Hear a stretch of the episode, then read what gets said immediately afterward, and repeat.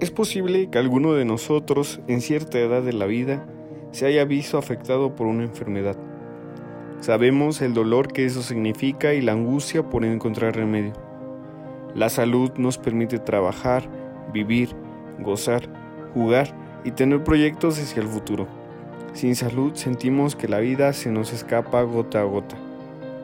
En tiempos de Jesús era también muy fuerte sufrir una enfermedad. Más que fuerte, era horrible no solo porque había que sufrir la oscuridad de la ceguera, el inmovilismo de los parálisis o la soledad de la lepra, sino porque el enfermo se le consideraba como castigado por Dios y rechazado por él.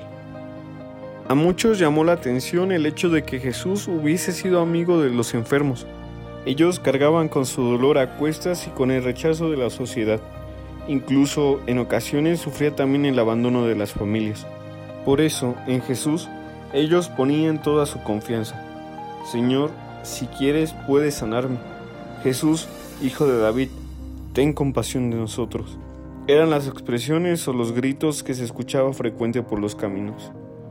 Jesús los anima a confiar y a dejar sus temores. No temas, ten confianza, ánimo. Les dice, la única exigencia que les pone Jesús a los enfermos que se acercan es la de su fe. ¿Crees? Ante el sí de ellos, Jesús les advierte, tu fe te ha sanado. De esta manera el ciego recuperó la vista, el leproso quedó limpio, el hombre de la mano seca la volvió a poner en movimiento, el sordomudo pudo escuchar y hablar, el paralítico se incorporó y tomó su camilla para volver con ella a casa. Cada uno de nosotros camina con su enfermedad o su dolor a cuestas, en el cuerpo o en el alma. En ese caso y siempre es preciso llamar a Jesús una y otra vez para experimentar su compasión, su bondad, su auxilio, su misericordia y su amistad. Hemos recibido directamente el encargo de Jesús de caminar por la tierra recorriendo los rincones más alejados del planeta. Hacia allá vamos con un objetivo muy preciso.